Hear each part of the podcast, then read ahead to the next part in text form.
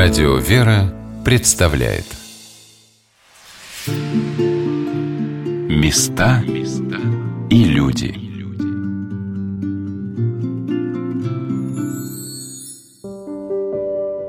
Горнинский женский монастырь в Иерусалиме, созданный архимандритом Антонином Капустиным для отшельнического скитского жития русских богомолец, пожелавших поселиться на Святой Земле, Наши дни несет на своих плечах, по словам игумени монастыря Матушки Георгия, послушание Марфы из евангельского повествования о Марфе и Марии, деятельную заботу о паломниках. Святая Земля подкрепляет и освещает всех приезжающих сюда с молитвой. Очень важно, что расширяется русское паломничество. И наше главное послушание здесь – это послушание Марфы. Сестры трудятся, чтобы каждый паломник имел хорошие условия для жизни на Святой Земле – и не думал, где ему жить и что ему есть, тогда у человека остается много сил для поклонения святыням. Этот данный Богом талант побывать и осветиться на Святой Земле человек, вернувшись на родину, непременно приумножит во много крат, в ту меру, какой наделил его Господь. Когда паломник своими глазами сподобился видеть места евангельских событий, он уже Евангелие по-другому читает, воспринимая слова глубже и постепенно меняет свою жизнь на более духовную – Бывает, после паломничества у человека в душе происходит настоящий переворот, и он возвращается уже другим, с более серьезным отношением к жизни. Я так радуюсь, когда слышу о подобных вещах, и знаю, свет воспоминания о пребывании на Святой Земле остается в людях на всю жизнь. Моя первая встреча в Горнинском монастыре оказалась очень радостной. Я увидела в соборе всех святых в земле российской просиявших группу из моего родного города Саратова – и руководитель паломнической службы Саратовской епархии Геннадий Холод ответил на мой вопрос, с какими мыслями, какими целями едут в наши дни на святую землю российские паломники. Прочувствовать всю святость Господа Бога Иисуса Христа, пройти по Его стопам. Потому что когда человек побывает здесь, на Святой Земле, он, придя потом уже дома в храм, на любой праздник, на любое богослужение, он смотрит его совсем другими очами – очами, которые видели все те места, которые связаны с Христом. И ноги, которые прошли здесь, они это чувствуют. Ведь человек преображается на этом богослужении, когда он слышит просто о чем-то, не видя это, он воспринимает это так отрешенно. А когда он сам все это видел, сам касался этого, сам все это прочувствовал, он испытывает благодать великую. Я просто это слышал от очень многих людей, я уже 10 лет вожу, и все подтверждают эти слова. И сам я как бы могу быть свидетелем этих слов. Потому что, приезжая на эту неделю, ты проходишь здесь все праздники, весь богослужебный год. Вот этот год, он складывается у тебя в душе, и Евангелие ты читаешь совсем по-другому, и молитва даже идет по-другому, все по-другому, все меняет. А сколько чудес исцелений. Он в последнюю поездку у нас там не могли забеременеть люди, привез пальмочку отца священного, вот этот листочек. 17 лет не могли забеременеть. Врачи сказали, точно не будет. И у того, и у другого какие-то неисцельные заболевания. Звонят мне перед выездом, представляете, беременные. Такое чудо. Такие чудеса здесь. Вера, вот это как раз стремление людей оторваться от того вот этого замкнутого круга, которым мы несемся, несемся в нашей суете, вырваться и здесь вот глотнуть вот этого чистого воздуха благодати. Удивительно, что одно чувство и у тех, кто приезжает на Святую Землю всего на неделю, и у тех, кто живет здесь уже 20 лет. Это чувство – вера в Господа Иисуса Христа. Когда я общалась с рабой Божьей Галиной, оказалось, что она является прихожанкой храма на подворье русской духовной миссии в честь святых апостола Петра и праведной Тавифы в Яффе. И она с большой радостью, узнав о том, что я приехала на юбилей подворья, сказала так – Тарифы – это нечто. Я вот знаю, у меня у подруги была дочь бесплодна. Никаких этих ЭКО, как там называют, родила. Приехала сюда, молилась у Тарифа. Потом приехала сюда, но родила. Я счастливая мать. Я хочу сказать, что каждый православный хоть однажды в жизни должен здесь побывать, чтобы почувствовать и уверовать. Уверовать до самого конца. Все в его руках. Это правда. Мне было интересно услышать от человека, который организует паломнические поездки по святым местам, устойчивое мнение о том, что на святую землю нужно ехать обязательно с группой. Это более плодотворно и безопасно. Потому что здесь же арабы, здесь же мусульмане, которые орут, кричат, но настраиваются. Мы всегда со священником, нам батюшка всегда поддерживает, помогает. молитвенный настрой такой. Живем общинно. Что такое паломничество? Это возвращение к общинности. То есть того, чего у нас нету сейчас. Во многих храмах не хватает этого. Каждый знает друг друга. А вот здесь это вот сплоченность такая. По уставу живем, все молимся вместе. Вместе в храм, вместе туда, вместе сюда, вместе трапеза. Все вместе. Вот это сплочение, вот это единение верных, оно, конечно, очень помогает. И на Святой Земле тоже, в том числе. Одиночки ездят ну, конечно, это не так полезно, когда с группой. С группой вообще замечательно. Ну вот я тоже хотела сказать, я вот приехала одна, мне кажется, что на Святую Землю надо ехать с группой. Есть вот маленькие группы, тоже хорошо. Если кто-то боится там вот этого, ну, когда много людей, возят же и по семь человек. То есть все-таки нужно да. ехать? Нужно, да. Священника, надо священника и несколько человек. Это очень помогает потому что даже опасно одному ездить. У меня вот мой врач, она ездила одна первый раз сюда, их ограбили здесь. Хорошо, вот не забрали паспорт. Все деньги вычистили, вычистили полностью. А когда все вместе, когда ты группой, ну, я говорю, тут от общинности, ты ее понимаешь, что это такое. Когда друг друга все поддерживают. У кого что-то не получилось, другой поддержал, подбодрил. Действительно, одному человеку на Святой Земле паломничать трудно. Даже если ты сам захочешь везде побывать и помолиться неторопливо, стараясь все прочувствовать, Тебе будут мешать или люди, или обстоятельства, или твоя рассеянность. На Святой Земле, как и везде, конечно, туристы, паломники очень много фотографируют, даже во время богослужения. Но относиться к этому нужно очень мирно. Вот что сказал об этом секретарь Русской Духовной Миссии в Иерусалиме игумен Никон Головко. Я всегда был убежден, что человек приходит в храм для того, чтобы найти тишину и покой. И, собственно говоря, вот та тишина и тот покой, который человек выносит из храма, является в определенной степени духовным плодом молитвы хорошей. Вот, если человек э, выходит в каком-то ненормальном, каком-то раскачанном, возбужденном состоянии, то это уже говорит о том, что после посещения богослужения он, скорее всего, получил какой-то, в общем-то, урон своему духовному миру внутреннему. Ну, а здесь это общепринятая вещь. Здесь столько людей, просто праздно шатающихся, любопытных, Конечно, когда все они стоят на службе, кто-то фотографирует, кто-то делает селфи, даже на твоем фоне ты стоишь в облачении, да, кто пытается на твоем фоне сфотографироваться или поймать в кадр архиерея какого-то, да. Все ну, это все я это, видела, Все да. это создает какой-то просто такой муравейник. Если есть возможность в этом во всем как-то молиться, не смотреть, опустить глаза, ну хорошо. Вот, если э, нет возможности, и человек выходит после храма раздраженным, так сказать, и говорит, вот там эти туристы, вот там эти паломники, и так далее, и так далее, и так далее, то, ну, мне кажется, давайте будем реалистами. Зачем тогда это все человеку? Зачем? Если у нас не так много времени жизни, чтобы, знаете, достичь какой-то правильности, зачем эти эксперименты? Мы просто теряем время, мне кажется, на это. Это моя личная, конечно, точка зрения. Батюшка, ну а вот как вы считаете, отличаются туристы 19 века, ой, паломники от паломников сейчас? Я думаю, только одеждой. Да? Да, я думаю, только одежды. Ну, гаджетов, так сказать, в руках нет. То есть, несмотря на трудности, которые их окружали, и там колокол, как они на себе тащили, все это, и современный человек претерпевает столько же внутренних. Для своего уровня, да, я думаю, да. Уровень просто, знаете, более низкий у нас сейчас. Но трудности какие-то моральные, физические, я думаю, вот пропорционально мы испытываем те же. Просто тогда люди были посильнее. Я думаю, что паломник, наверное, он всегда один и тот же. Где-то необразованный, где-то когда-то образованный, где-то слабый, где-то сильный. Времена меняются, но в общем и целом, мне кажется, если в пропорции какой-то такой гипотетической все это пытаться оценить, то, наверное, одно и то же. Время не меняет ничего. Одним из самых главных послушаний сестер Горнинского монастыря является помощь паломникам. Труд этот весьма ответственный и напряженный. Начальник русской духовной миссии в Иерусалиме архимандрит Александр Елесов рассказал, что сестры обители отдают этому послушанию все свои силы.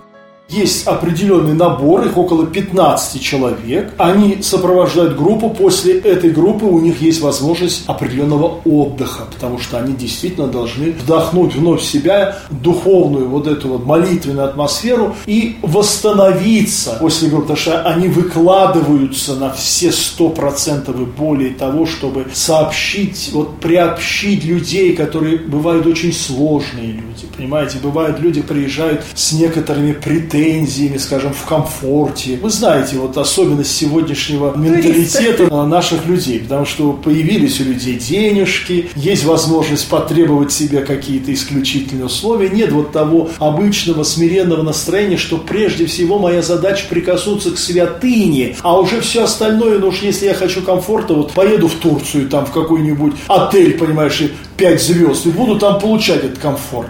Но вот, понимаете, хотят вот и комфорта порою, да, такие претензии предъявляют, и бедные наши сестры вынуждены вот отдуваться вот ну, из-за вот все эти претензии.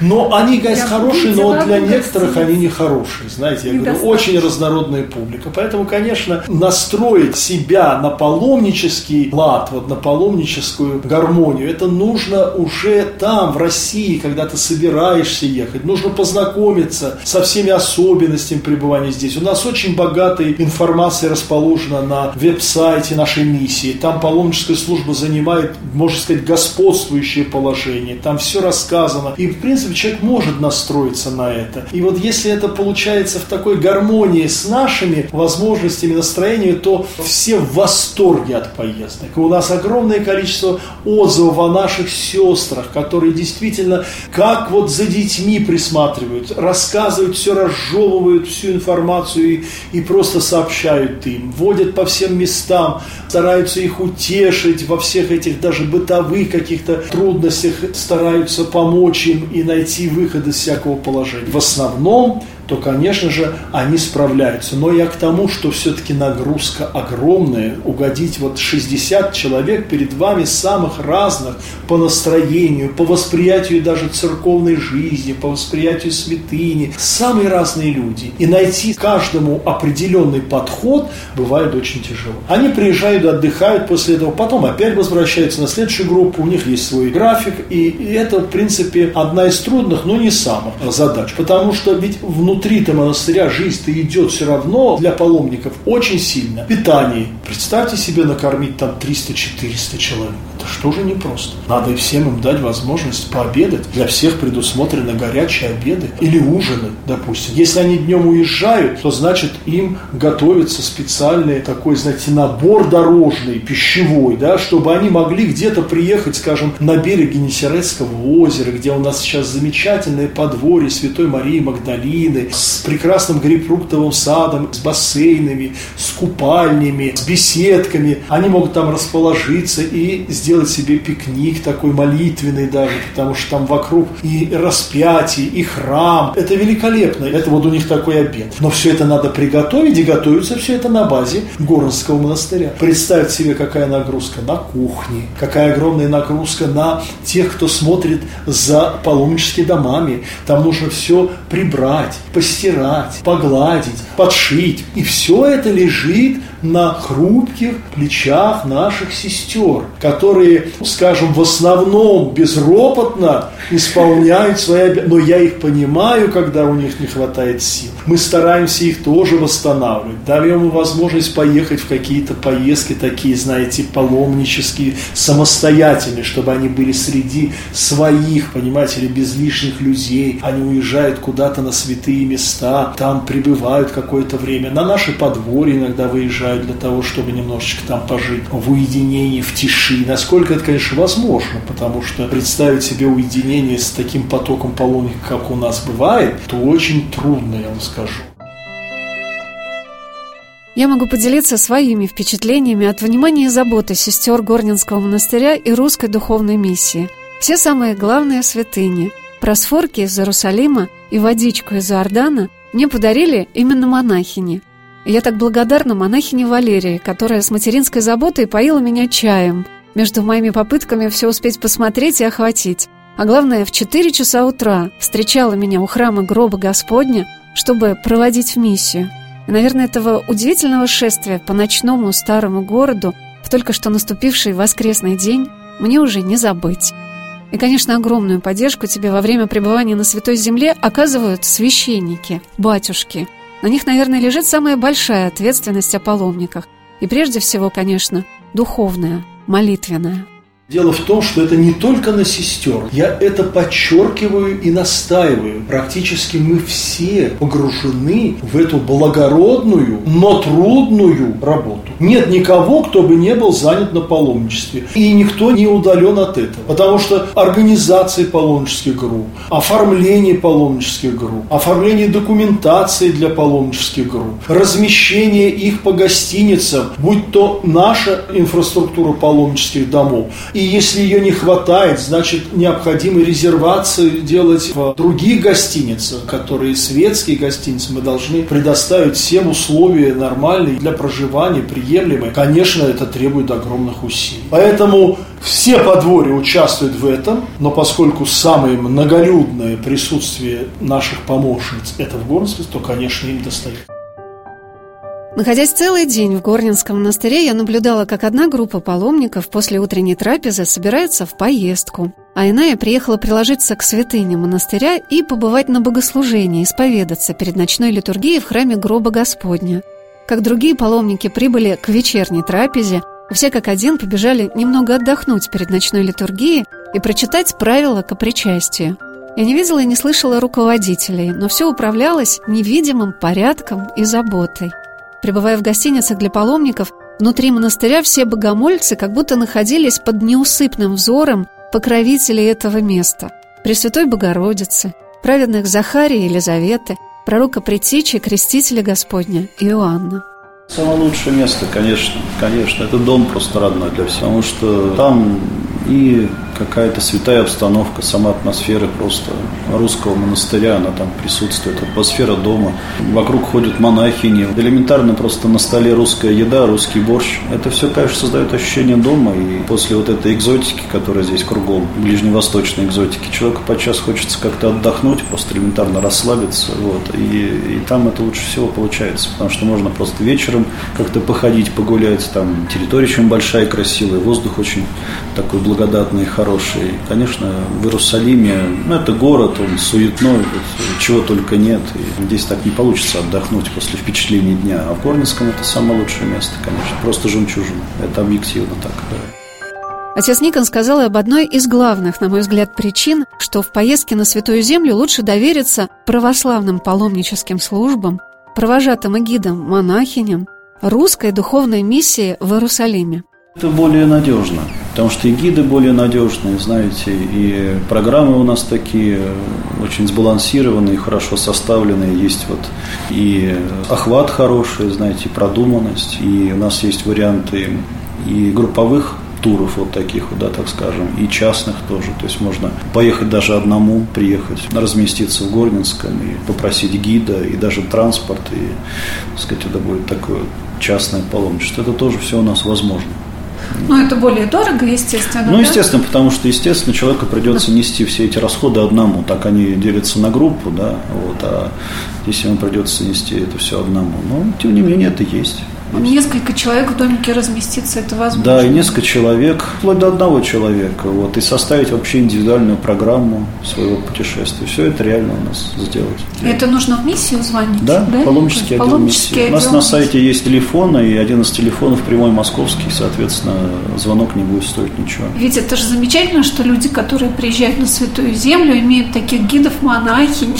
Это, это не замечательно, это необходимо на самом деле это необходимо, потому что здесь, в Израиле, по сути говоря, видите, никаких полезных ископаемых особенно нет. В стране практически чем можно выжить? Часто развивается очень сильно туризм, паломничество, религиозный туризм такой. И эта ниша практически бездонная. Поэтому спрос на вот этот род информации, что ли, он порождает громадное предложение. Предложение это, так сказать, появляется в виде громадного количества местных гидов по сути говоря, услугами гида занимаются все, кому только не лень. И очень часто многие местные граждане и религиозные иудеи, все они занимаются вот этим вот бизнесом частно. Поэтому то, что они говорят, в общем-то, паломникам и туристам, это просто неприемлемо абсолютно подчас. Просто неприемлемо.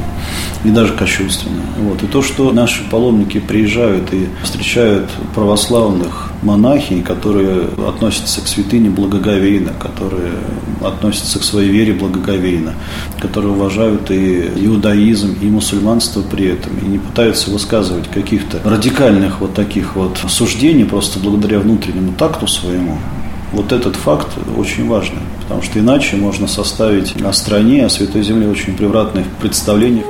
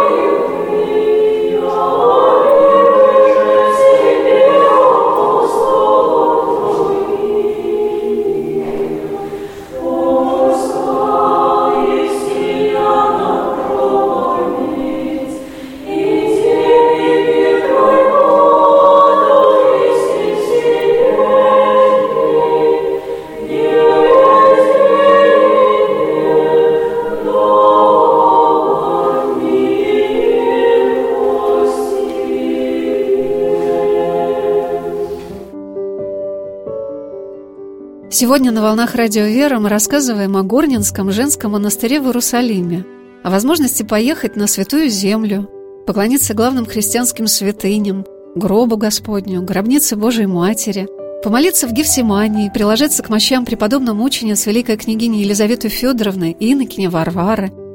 Но мне думается, что поездка на Святую Землю станет полезной и вот в каком смысле. Часто находясь в знакомом для себя сообществе, человек привыкает к обрядовой стороне веры – Выполняя те или иные правила, он перестает быть перед Господом как бы обнаженным, по-детски открытым. Эта привычка разбивается в прах, когда ты приезжаешь на святую землю. Перед гробом Господним, местом Рождества Спасителя, яслями Бога-младенца. Все наслоения отлетают, как ненужные оковы. Но даже не это самое главное, когда ты видишь и слышишь людей, которые во всей искренности и простоте относятся к своему духовному пути. Ты тоже стараешься измениться. Поэтому я бы сказала о великой силе примера на Святой Земле. И этому меня научила еще одна встреча в Горнинском монастыре. Правда, она была так мимолетна, что я не успела даже спросить имени монахини, с которой у меня состоялся такой разговор. Все от нас зависит, от самих. Если мы будем только вот ездить, смотреть и все, надо заниматься собой всем, заниматься собой. А все написано, все. А самая высокая книга от Евангелия. Что еще надо? А ждеть святых. А все надо читать, надо просвещаться, надо следить за собой.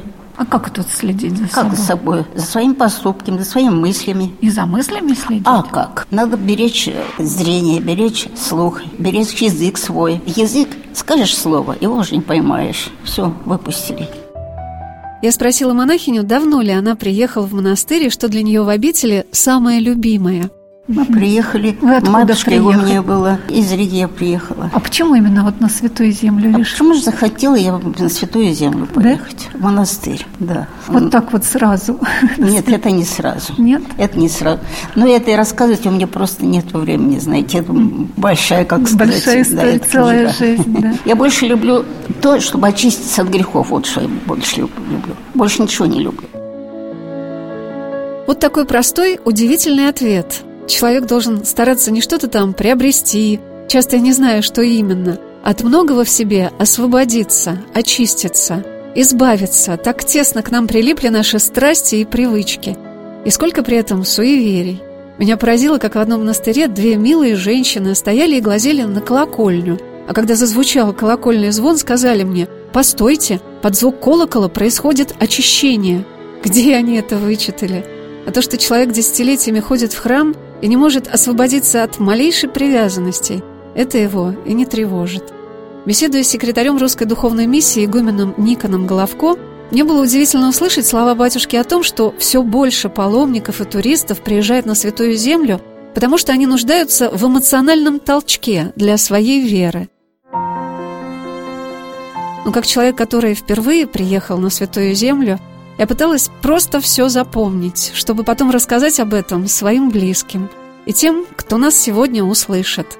Потому что мы, люди, призваны в этой жизни друг с другом делиться своими мыслями, чувствами, щедро дарить другому человеку частицу своего тепла, радости, любви, веры.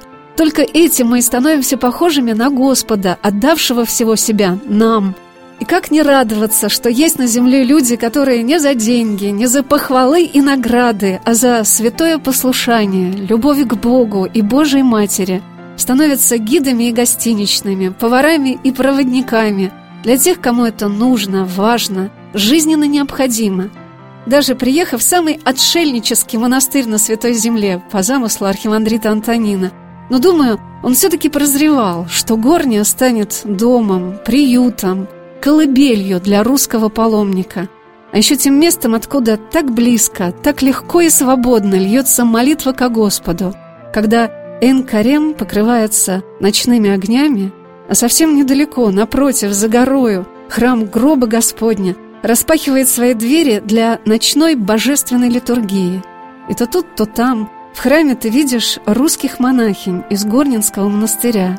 А это значит, что русская духовная миссия на Святой Земле представляет собою немалое воинство, которое поддерживает своей молитвой такое огромное число православных христиан – и как бы хотелось, чтобы оно укреплялось и возрастало, молясь друг за друга и в России, и на Святой Земле. И повсюду, где с таким искренним, чистым сердцем славят Бога, Господа нашего, Иисуса Христа. Места